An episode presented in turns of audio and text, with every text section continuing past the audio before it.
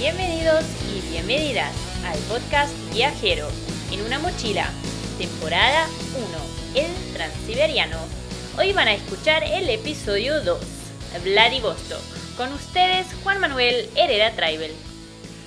¿Qué tal amigos? Bienvenidos a nuestro episodio número 2, Vladivostok, que significa para nosotros el comienzo de este épico viaje en el Transiberiano. Así que desde ya, muchísimas gracias por estar ahí del otro lado.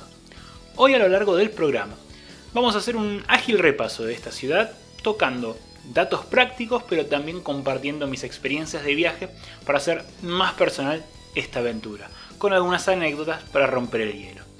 Participará de este episodio Filipa Muñoz, Fili, viajera de Chile y que escribe en el blog Cómo y Viajo, compartiendo su experiencia y percepción de su viaje a Vladivostok, inaugurando así la sección Tips de viaje. También Katia, con otra clase de ruso para viajar, nos acercará algo del idioma que es tan útil. Y de la misma manera, Tatiana nos acompañará con Hecho en Rusia y un dato curioso sobre el transporte público en Vladivostok. Como este episodio marca la partida de nuestro tren atravesando Rusia, revisitaremos fugazmente temas puntuales sobre los boletos de tren, los horarios y cómo hacer con el dinero y la comunicación, que son cosas que hay que pensar y tener en cuenta antes de arrancar un viaje largo por Siberia. Y como siempre, todo el contenido gráfico del programa lo vas a encontrar en nuestro Instagram, arroba en una mochila. ¿Estamos listos?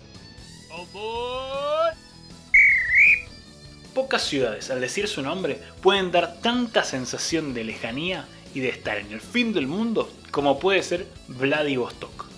Razones para ello las tiene, tales como va a ser la última parada, o primera, según se vea, del mítico tren transiberiano. Por razones históricas y que mencionamos en el episodio anterior, Vladivostok simboliza el final de la ruta transiberiana que se planificó para unir Moscú con el Océano Pacífico.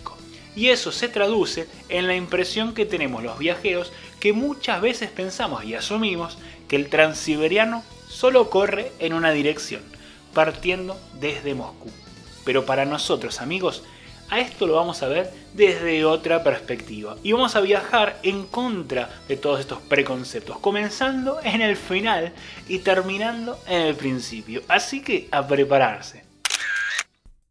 Para aclarar un poco los tantos y que ustedes no crean que soy un rebelde, les quiero contar por qué mi viaje comenzó en Vladivostok y no en Moscú. Este viaje, en el transiberiano que vamos a vivir juntos a lo largo del podcast, fue parte de un viaje más grande, que fue la vuelta al mundo que realicé entre 2015 y 2017. Antes de llegar a Rusia, había estado viajando un mes por China, por lo que lo más práctico era entrar a Rusia desde China vía Vladivostok. El plan era atravesar Rusia y entrar a Europa, para seguir adelante con el plan de la vuelta al mundo. Si bien lo típico es arrancar en Moscú, era importante para mí priorizar este viaje más grande, y por eso fue Vladivostok el comienzo de la aventura. Esta decisión la agradeceré al terminar el viaje. El día exacto es 27 de agosto de 2016. Tuve que volar desde Beijing a Vladivostok, aunque originalmente quería hacerlo en tren. Pero como el tiempo de visado en China estaba por terminarse y no quería tener problemas en la frontera, saqué un vuelo que costó unos 100 dólares. Y en dos horas y media, desde Beijing, llegué a Vladivostok. Al aterrizar, muy poca gente en el control de pasaportes, mostré el mío a la oficial que me atendió y sin mediar palabra me puso un sello y me dio una tarjeta de turista. Ella me dijo en ruso 90 días, Nien o algo parecido que suena así. Recuerden chequear igualmente que las condiciones de visado son distintas. Tienen que fijarse cuáles son las que les caben a cada uno de ustedes para obtener un visado ruso según su nacionalidad. Sobre la tarjeta de turista, es un papel en blanco y esa tarjeta hay que completarla con nuestros datos y la fecha de salida debería figurar allí. A mí me la dio y no me dijo más nada, me la llevé en blanco.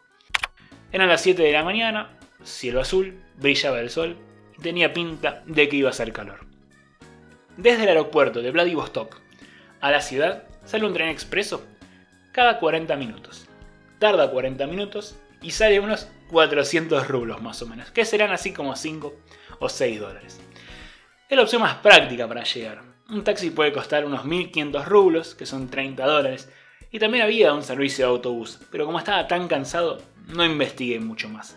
La estación de trenes de la RZD de los trenes rusos está pegada al aeropuerto y allí hay una boletería con los precios en inglés y todo para poder ayudar a los viajeros. Como viajaba solo, elegí la opción más humilde y me compré un boleto en tren. El tren muy tranquilamente se fue llenando, con las personas que habían llegado en los vuelos de la madrugada, acomodé mi mochila con el ukelele al lado mío y me senté junto a la ventana. Enfrente mío se sentó una chica, que también venía con su equipaje. Había acumulado tanto cansancio que ni bien la inspectora pidió los boletos, cerré los ojos. Si el tren hizo paradas, no lo recuerdo, pero cuando pasamos bajo un puente me desperté. Abrí los ojos, la chica delante mío me miró, miré para afuera y estaba ahí el Océano Pacífico. Luego el tren comenzaría a perfilarse hacia la estación de Vladivostok. Al bajar estaba tan cansado que ni me di cuenta lo importante que sería para mí ese lugar. Iba a ser el comienzo de un sueño, el comienzo de viaje. Pero decidí comenzar a caminar hacia el centro de Vladivostok, que no está para nada lejos. Vladivostok fue mi primera escala en Rusia y eso significaba muchas cosas para mí. Por ejemplo, prepararse para el resto del viaje, generando una primera impresión sobre este país, que iba a ir modificándose sí, pero sobre todo generando una expectativa por llegar a la capital, Moscú, de la cual recuerdo haber visto una foto a mis 8 años que quedó grabada en mi cabeza para siempre. Un poquito de historia. Vladivostok se encuentra en la costa del Océano Pacífico, ubicado en una península conocida como el Cuerno de Oro, en una situación geoestratégica, donde hay frontera con varios países, por ejemplo China, Corea del Norte y Japón. La historia de esta ciudad es reciente y data su fundación de 1859. En 1891, como contamos en el episodio anterior, comenzó la construcción del tren transiberiano, y allí comenzó el crecimiento, de esta urbe y también de esta remota zona del Pacífico. Durante los años de la Guerra Fría, pasó a ser un cuartel general de la flota rusa del Pacífico y estuvo cerrada a los extranjeros desde el 58 hasta 1991, año de la caída del muro de Berlín. Quizás esto explique un poco por qué suena su nombre algo exótico, Vladivostok. En ruso significa dominio del este, y tiene sentido, pues era el objetivo principal del transiberiano, poder llegar hasta aquí y controlar, dominar esta región. En los últimos años, la isla Ruski, o Isla Rusa, fue sede de la reunión de la APEC, que es un foro económico para los países que tienen costa al Pacífico. Este acontecimiento marcó un antes y un después para la ciudad, porque así comenzó la construcción de muchísima infraestructura, destacando entre ellas el puente con mayor atirantamiento del mundo que une dicha isla con la Rusia continental. Y Vladivostok, pese a estar en los confines de Asia, es una ciudad totalmente europea, tiene una arquitectura muy linda y nos va a hacer pensar que estamos en una ciudad del viejo continente. Antes de seguir adelante con el relato, vamos a darle la bienvenida a Fili, Filipa Muñoz, del blog Como y Viajo. Ella estuvo en Vladivostok y nos va a dar sus sensaciones y va a estrenar la sección Tips de viaje, que van a ser parte de cada episodio dedicado a las ciudades visitadas. Siempre con invitados para poder darle perspectivas diferentes a este mismo viaje. Hola Fili y bienvenida. Hola, hola a todos, ¿cómo están? Soy Fili del blog Como y Viajo y les cuento que nuestro viaje por el Transiberiano fue una de las principales razones por las que hicimos el blog. Así comenzó todo. Quisimos comenzar a eh, entregar toda la información de la ruta que habíamos hecho, tal como estamos entregando ahora acá en el podcast, y creamos el blog camoyviajo.com. Eh, el viaje del Transiberiano que hicimos fue el año 2017, nos tomamos siete semanas, un poquito más, entre mayo, junio y julio. Lo hicimos desde San Petersburgo o desde Moscú hasta Vladivostok, también, pasando un par de semanas por Mongolia. Pero hoy día les vengo a hablar especialmente de Vladivostok. Vladivostok tiene la gracia que es el fin del transiberiano o el comienzo, digamos, si van hacia el otro lado. Aquí se cumplen 9.288 kilómetros desde la ruta de Moscú y hay un hito, de hecho, en la estación de trenes que lo conmemora, muy bonito. Y por eso mucha gente llega hasta acá. Pero la verdad es que Vladivostok es harto más que eso. Es súper entretenida. A nosotros nos gustó mucho. Eh, es una ciudad bien cosmopolita con esta onda de puerto, de estar en el mar multicultural. Es súper turística, algo que no se ve en otras ciudades de Rusia. Y de hecho se abrió hace poco, se abrió recién en 1991, porque hasta antes de eso estaba totalmente militarizada y cerrada al resto del país. Entonces se creó, creo yo, una ciudad un poco distinta a otras ciudades de, de Rusia y es súper interesante. Toda esta zona, de hecho, que es la estación de buses, la estación de trenes del centro, es la zona que nosotros más recomendamos para alojar en Vladivostok. Están cerca de todo, las atracciones de comida, de transporte y está buenísimo. Nosotros en particular nos quedamos en un hostal normal, como cualquier otro, con habitaciones compartidas, un poco apretado, habitaciones pequeñas con muchas camas, pero es algo muy común que nos encontramos en, Rusia. Eh, nada particular, pero bueno, alrededor de la ciudad van a encontrar couchsurfing, van a encontrar Airbnb, hoteles del más de lujo, hostales tranquilos, así que hay para todos los gustos. Em, nosotros lo que nos quedamos en Vladivostok fue solamente un día y un poco más, pero felices nos hubiéramos quedado dos o tres días, porque es súper lindo. Bueno, y en esos días las atracciones que hay para ver en, en Vladivostok son varias y son súper entretenidas. Lo principal sería conocer el monumento de los 9.288 kilómetros desde Moscú, que está en plena estación de trenes. Em, cerca de ahí van a encontrar la plaza principal, donde hay monumentos interesantes también, un museo que está sobre un barco anclado a la, a la orilla, por ahí también hay otras plazas conocidas, un arco que construyó el San Nicolás II. Desde ahí también van a poder llegar a un funicular que si lo suben los lleva a un viewpoint, eh, donde, donde pueden ver el puente Solotoy, que es uno de los más típicos, digamos, de Vladivostok, muy bonito. Y después bajando da el malecón, que es muy lindo y por la tarde súper entretenido, gente tomando música, familias andando en bicicleta. Bueno, y lo último, la comida en Vladivostok hay de todo. Como les decíamos, una ciudad súper cosmopolita, van a encontrar comida de todo tipo, especialmente asiática, de todo tipo de Asia. Pero nosotros lo que siempre recomendamos para comer en Rusia son los stolovaya, así con B corta y con Y. Eso no son un nombre de restaurante, son un tipo, son tipo comedores con platos típicos, toda comida casera y se paga por peso o por porción. Es el típico lugar donde la gente va, eh, la gente que trabaja va a ir a almorzar ahí porque es rápido, bueno, bonito y barato. Tienen que buscarlo, sea en Google Maps o preguntarle a la gente, porque como no son cadenas grandes conocidas como, no sé, McDonald's, por ejemplo, tienen que eh, saber a cuál ir y cuáles recomiendan las personas. Nosotros nos encontramos unos muy, muy buenos en Vladivostok. La pregunta que más nos llega siempre es si la parada vale la pena o no dentro del Transiberiano, si llegar a Vladivostok o no. Nosotros sí se lo recomendamos porque es súper interesante, no es tan tradicional como otras ciudades del este o de Siberia que se van a encontrar, pero sí es como más moderna y es distinta. Tiene así una onda muy, muy entretenida. Bueno, y los dejo invitados si quieren ver más de nuestra experiencia en el blog como viajo.com, en el Instagram. Y espero que toda la información les haya servido. Les dejo un abrazo muy grande para todos. Un abrazo, muchas gracias Philly. Y así se fue la sección Tips de viaje de Vladivostok. Para conocer a Philly y ver los lugares que ella mencionó, hoy pueden visitar las stories en una mochila en el Instagram y ahí pueden verla y contactarla también. Bueno, voy a retomar el relato para contarles primero sobre los alojamientos y cómo elegirlos. Mi sugerencia por experiencia propia durante mi recorrido alrededor del mundo es usar aplicaciones que funcionan como motores de búsqueda de hoteles o hostels, porque te pueden ordenar los alojamientos por los puntajes reales y aparte podemos ver los últimos comentarios.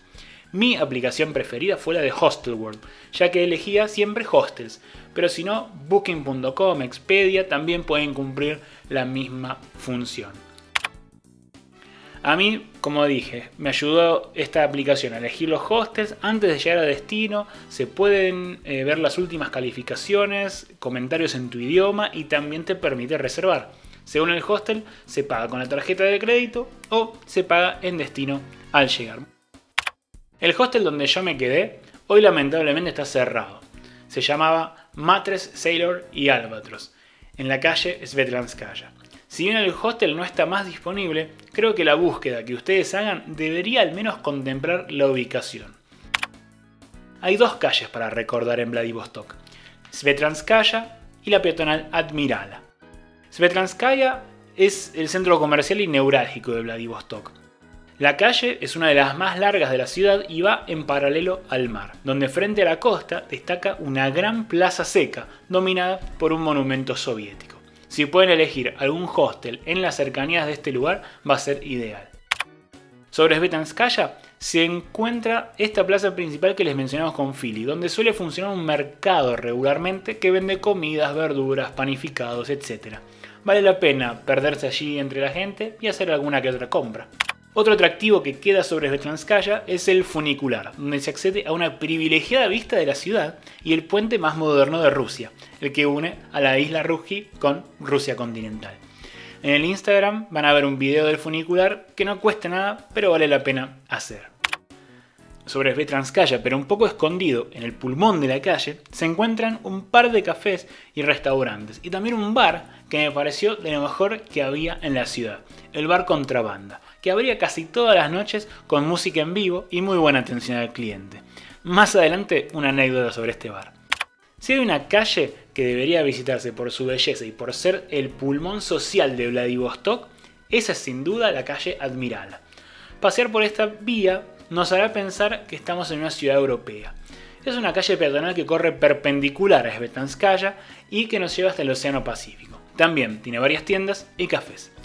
Debo decir que en general Restaurantes no abundan en Vladivostok, o al menos no he visto, sino más en forma de cafés o bistros, que también es una palabra rusa y no francesa como muchos creen. Admiral está decorada con fuentes y estatuas y al llegar al mar comienza el malecón que mencionó Philly o paseo de la costanera.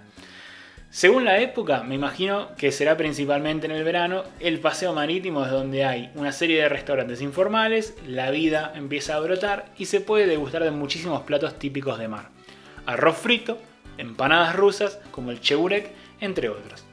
También hay una especie de feria con juegos al mejor estilo parque de diversiones. En fin, este paseo costero, con su ubicación y con mesas en el exterior, suman muchísimo a la atmósfera de la hermosa costa de Vladivostok. Muchos de estos lugares los conocí gracias a la ayuda de gente local que conocí a través de una red social que se llama Couchsurfing. Si no lo conoces, generalmente es usada como un conector entre viajeros para generar encuentros o eventos entre locales y visitantes y generar así un intercambio social muy interesante. Está disponible en todos los países y si uno sabe usarla bien, va a tener éxito en su búsqueda para conectarse más aún con la cultura de cada país. Si quieren saber bien qué es y cómo funciona Couchsurfing, les recomiendo leer el post que escribí en la página web en unamochila.com. Couchsurfing fue una de las herramientas que más usé en Rusia y que me permitió conocer a distintas personas, como por ejemplo Valeria y Vladimir.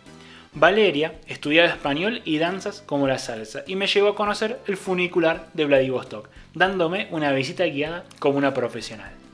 Vladimir, por su parte, usaba la red social para conocer gente de todo el mundo y practicar su inglés, y me había contado que su sueño era vivir en Río de Janeiro, si bien nunca había estado allí. Vladimir fue muy servicial, me ayudó también a hacer un tema muy importante para el resto del viaje que les quiero compartir. Si van a pasar mucho tiempo en Rusia, sobre todo haciendo viajes en tren, lo mejor es conseguir tener cobertura telefónica, porque Internet es un gran aliado. Él me acompañó a una casa de telefonía de la empresa Megafon y me consiguió un chip con roaming en toda Rusia con casi 10 GB de datos por unos 10 dólares y me pareció un negocio. Volviendo a las interacciones con la gente local, al haber pasado una semana en Vladivostok, pude conocer a muchísima más gente a través de eventos como, por ejemplo, las noches de música en vivo en el bar Contrabanda, donde una noche tuve la oportunidad de tocar para la gente que allí estaba, con mi ukulele. En realidad fue más un desafío, porque la gente que manejaba el hostel me había dicho que si podía tocar en vivo para todos, me dejarían una noche de alojamiento gratis y con un par de copas de más, vencí el miedo escénico y toqué una media hora, entre ellas algunas canciones de Jack Johnson, de Creedence y más. Creo que allí se rompió ese hielo que faltaba y de repente todos estábamos charlando como si nos hubiésemos conocido de toda la vida. Los amigos de Vladimir me invitaron a jugar pantomima hasta las 5 de la mañana hablando yo casi nada de ruso. Para los curiosos les dejo fotos y videos en las stories de Instagram en el episodio 2. Por eso, y muchas cosas más, pienso que es súper importante poder al menos básicamente comunicarse con los locales. Esto va a hacer que su viaje sea mucho más interesante, pues así van a lograr conectarse con la gente. Y aunque no lo crean, la gente local está súper interesada en conocer a los visitantes de afuera. Por eso, y una vez más, le vamos a dar la bienvenida a Katia con la sección ruso para viajar. Hola Juan y hola a todos desde Rusia. Yo soy Katia y esto es Ruso para viajar. Привет! Hoy vamos a aprender palabras que nos pueden ayudar a viajar en tren por Rusia. Estación de tren se dice вокзал. Вокзал. Tren se dice поезд. Поезд. Вагон se dice вагон. Вагон. Muy parecido al español, ¿verdad? Plataforma se dice plataforma. Plataforma. Boleto se dice billet. Billet suena como billete, también parecido al español. Baño se dice toilet. Toilet. Aprender a preguntar en ruso. Al llegar a Rusia por primera vez, es normal sentirse perdido y para encontrar el rumbo hay que hacer muchas preguntas. Aquí tenemos las palabras para las preguntas más comunes. ¿Qué? Se dice что. Por ejemplo, para decir qué es esto, decimos что это. Что это? ¿Cuánto? De cantidad. Se dice сколько. Сколько. Por ejemplo, para preguntar cuánto cuesta, decimos сколько стоит. Сколько стоит? ¿Cómo? Se dice как. Как. Por ejemplo, para preguntar cómo estás, se dice как ты. как ты. ¿Cuándo? Se dice когда. когда. ¿Dónde? Se dice где. где. Por ejemplo, para preguntar dónde está la estación de tren, se dice где находится вокзал. где находится вокзал. Ahora vamos con algunas frases útiles para viajar. Quiero comprar un boleto hacia Moscú. Dice Я хочу купить билет до Москвы. Я хочу купить билет до Москвы. ¿Cuánto cuesta el boleto? Dice Сколько стоит билет? Сколько стоит билет? Eso es todo por hoy en ruso para viajar. La próxima vez aprenderemos a decir los números y algunos oficios. Los esperamos. Пока-пока. Siguiendo un poco más con el tema del ruso, una técnica que apliqué desde el primer momento fue ir al supermercado para aprender los números y leer el cirílico de las góndolas, para así tratar de descifrarlo. No es difícil el cirílico, hay que leer y memorizar un poco, pero para los números había pensado algo diferente. Tenía pensado hacer una compra, calcular yo mismo cuánto me iba a salir esa compra, en rublos, ¿no? Hacer la traducción en mi cabeza y cuando la chica de la caja pase todos los productos y me diga cuánto le tengo que pagar, comparar si lo que había pensado era correcto o si había algo que mejorar. O al menos así me lo imaginaba. Pero al escanear los productos, la chica de la caja me hizo una pregunta y ahí quedé fuera de lugar. No entendía lo que me preguntaba. Por suerte un señor delante mío me tradujo esa pregunta en una palabra. Bag. Ah, una bolsa. Ya sabía decir gracias, así que le agradecía al señor, es pasiva. Y a la chica le respondí que sí, da. Después me dijo el número, el cual traté de memorizar, cómo va a aprender algo más. Pagué y me fui. Al otro día quise hacer lo mismo. Fui al súper, leí las góndolas, los nombres de los productos, hice las compras y cuando fui a la caja me preparé para decir da cuando la chica me pregunte si quería una bolsa. Es más, practiqué decir sí y por favor, da payalsta. Todo marcha como planeado, la chica me hace la pregunta de la bolsa y respondo en ruso como un campeón. Da, payalsta. Pero la chica me hizo otra pregunta que no tenía en los planes. Parecía una pregunta con dos opciones. Por suerte, esta chica de la caja sí sabía algo de inglés y me tradujo. Big or small. Grande o pequeña la bolsa. Bueno, en fin, cada día se aprende algo nuevo. Hablemos del dinero que me parece un punto importante para revisar. En el programa anterior mencionamos que la moneda oficial es el rublo. Y personalmente, para facilitarme la existencia, yo llevé la tarjeta de débito y hacía extracciones de rublos cuando necesitaba. Y los gastos más grandes, como los hostels, trataba de hacerlo directamente sobre la aplicación de reservas si era posible. un monto para sacar del cajero, por lo general son 5.000 rublos, que son casi 100 dólares y duran bastante. Estos montos sirven para los gastos chicos de las ciudades. Personalmente llevar el dinero en efectivo y hacer cambios en destino me pareció algo poco práctico, ya que hay que buscar el mejor cambio y la pérdida de tiempo no se compara con la facilidad de una extracción y la comisión de tu banco, al menos es mi punto de vista. Viajar con dinero en efectivo me parece también un riesgo innecesario. Para hacerse algunas referencias, comer en un Stolovaya vale de 200 a 300 rublos. Comprar en el supermercado pan con jamón y queso no llega a los 200 rublos y te dura varios días, especialmente para un viaje en tren. Un cappuccino en un café promedio sale 150 rublos. Algunos panificados en la calle, como cheburek o vareniki, que son empanadas fritas o panes rellenos con carne o papa, andan en los 30 o 40 rublos. Un pasaje en autobús en Vladivostok sale 20 rublos. Y hablando de esto, Tatiana nos va a contar una curiosidad sobre el transporte público de Vladivostok y esta región de Rusia en el lejano oriente. Le damos la bienvenida a ella y abrimos otra vez la sección Hecho en Rusia.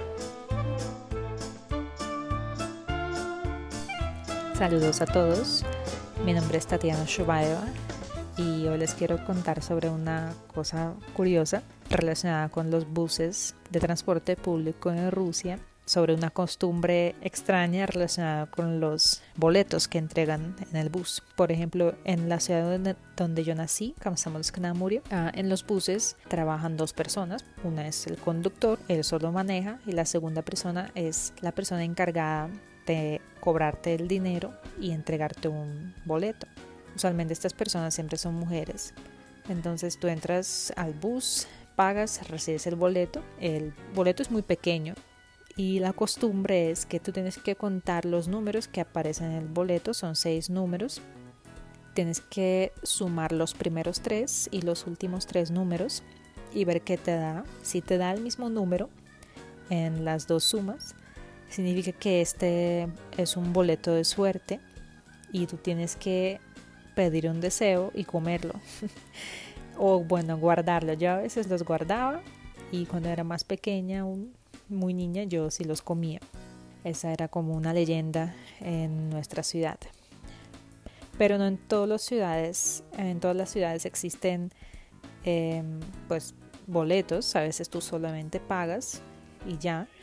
Por ejemplo, como en la ciudad de Vladivostok. Eh, yo me mudé para estudiar en la Universidad de Vladivostok y descubrí que los buses allá no funcionan igual, sino que tú entras al bus por la mitad, o por la puerta de atrás o por la puerta de la mitad. Y en la parada donde tienes que bajarte, te bajas por adelante pasando por el conductor, pagándole al conductor. Ah, ya no está la otra persona que entrega los boletos, si no existen los boletos. Tú solamente pagas por tu eh, trayecto o pasaje al momento de salir del bus. Bueno, esto es todo lo que les quería contar por hoy. Espero que les gustó y nos vemos en la próxima. A los que no sepan, con Tatiana nos conocimos en el hostel de Vladivostok y desde allí que estamos en contacto en las redes sociales. No se olviden también que la pueden encontrar a Tatiana en las stories de Instagram arroba en una mochila y también ponerse en contacto con ella. Así los días en Vladivostok fueron pasando, conociendo muchísima gente, como también Arthur, Katy, Jampen, Kate, Alisa, Daria, entre muchísimos otros. Habíamos generado un vínculo muy fuerte, gracias a Couchsurfing, a tomar café en la ciudad, salir a caminar, conocer un poco el paseo costero y demás. Mi pasaje era para el 3 de septiembre desde Vladivostok a Javaros. Y ahora mismo vamos a entrar en el detalle de la compra de un pasaje para viajar en Rusia. Si usamos la computadora, lo mejor es entrar en www.rzd.ru y buscar la versión en inglés hay que crearse un usuario y darse de alta y luego van a poder comprar los pasajes que deseen. Si usamos el teléfono, lo mejor es usar la app oficial. La buscan en Android o iOS como RZD y la instalan. Y luego la instalación la pueden setear en inglés. Al principio puede que les aparezca todo en letras rusas. Con esta página o aplicación ustedes pueden buscar los pasajes con la antelación que habíamos dicho de hasta 45 días y van a comprar un pasaje que van a recibir en PDF, es decir, en versión electrónica, haciendo el trámite súper, pero súper sencillo. Sí o sí es necesario que se creen un usuario. ¿Cuánto sale el pasaje desde Vladivostok hasta nuestra próxima ciudad, Jabaros? Vamos a cotizar este trayecto con la aplicación que acabamos de conocer, con la aplicación de la RZD, y les voy a pasar los precios en los tres compartimientos. Vamos a empezar con la primera clase. Primera clase sale 5.300 rublos. Esto equivale a unos 75 dólares. En la segunda clase, perdón, coupé, baja un poco el precio. Hablamos de 2.250 rublos, unos 32 dólares. Y finalmente, tercera clase en la que viaja Leo DiCaprio en el Titanic. Eh, hablamos de 1.900 rublos que son unos 26 dólares. Un dato no menor es que los trenes en Rusia atraviesan, como dijimos, 8 zonas o usos horarios. ¿Cómo se organizan los trenes en este país? Muy fácil. Todos los trenes corren a la hora de Moscú. Y es trabajo de cada uno de ustedes verificar correctamente a qué hora es la salida del tren en la ciudad en la que están. Por ejemplo, si el boleto para partir de Vladivostok es a las 10.30 hora de Moscú, tenemos que saber que Vladivostok tiene 7 horas más y por eso hay que prestar atención para que el tren no se nos escape, calcular las horas de llegada a nuestro destino y sobre todo no llegar muy temprano a la estación. La hora de Moscú centraliza entonces los horarios de los trenes del país más grande del mundo. Esto se lo tienen que grabar a fuego. Muy bien amigos, ya tenemos entonces toda la información necesaria, porque ya sabemos cómo corren los trenes en Rusia, centralizándose con la hora de Moscú, Sabemos cómo cotizar un pasaje, ya tenemos el precio de nuestro primer tramo que vamos a hacer, Vladivostok Javaros. Este tramo de tren son nada más que entre 12 a 14 horas. Parece difícil al principio, pero cuando usen la aplicación de los trenes rusos, la RZD, van a poder entender todo esto mucho, pero mucho más fácil. Vladivostok para mí fue muy importante porque rompí el hielo bastante rápido con un país que iba a ser mi aventura por los próximos dos meses. Y si bien pasé casi una semana en Vladivostok, debo decir que no es necesario pasar tantos días para ver las atracciones, pero en mi caso, en la mayoría de los días quedaba para hacer cosas con mis anfitriones de Couchsurfing o los guías locales que conocí por esta red social. Una de las cosas que tampoco me voy a olvidar es que me invitaron a la playa. Sí, a la playa en Rusia. Y fuimos a nadar al mar de la isla Ruski, atravesando ese puente colgante, el más famoso de Rusia, en un autito de la época soviética, un Lada. Hacía 26 grados, fue un hito para mí. Esa iba a ser la última vez que iba a meterme en las aguas del Océano Pacífico hasta el día de hoy. Desde ahí no vi más a este gran océano. El día que hice el checkout en el hostel ocurrió algo muy loco. Mis compañeros del hostel me iban a acompañar hasta la estación de tren. Y comencé a recibir mensajes de los amigos de Couchsurfing que me escribían para despedirse, desearme buen viaje o preguntarme a qué hora me iba. Ellos también querían estar allí. Me invadieron muchísimas sensaciones. Realmente estaba súper agradecido de haber coincidido con estas personas en Vladivostok me dieron la primera impresión de Rusia, que no había sido positiva, había sido excelente. Ese ingrediente de magia que le dio el cariño de la gente que me acompañó caminando hasta la estación, que nos encontramos en el andén, hubo abrazos, hubo buenos deseos, regalos. No podía creer esa imagen, de toda esa gente que estaba despidiendo básicamente un extraño, que hacía una semana entró en sus vidas de manera circunstancial, pero hubo una química y una magia que eran innegables. Y así como ellos, yo también estaba triste y alegre. Estaba triste porque me tenía que ir de Vladivostok y tenía que romper ese vínculo que habíamos creado. Pero feliz, porque ni bien ese tren arranque, iba a estar materializando ese sueño.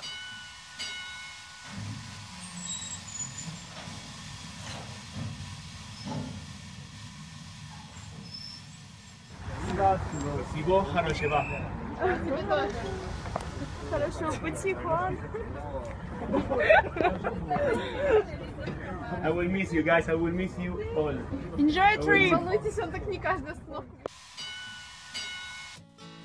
Así me despedían en Vladivostok y así nos despedimos nosotros. Amigos, muchas gracias por habernos escuchado. Este fue el episodio número 2, dedicado a esta ciudad del lejano oriente.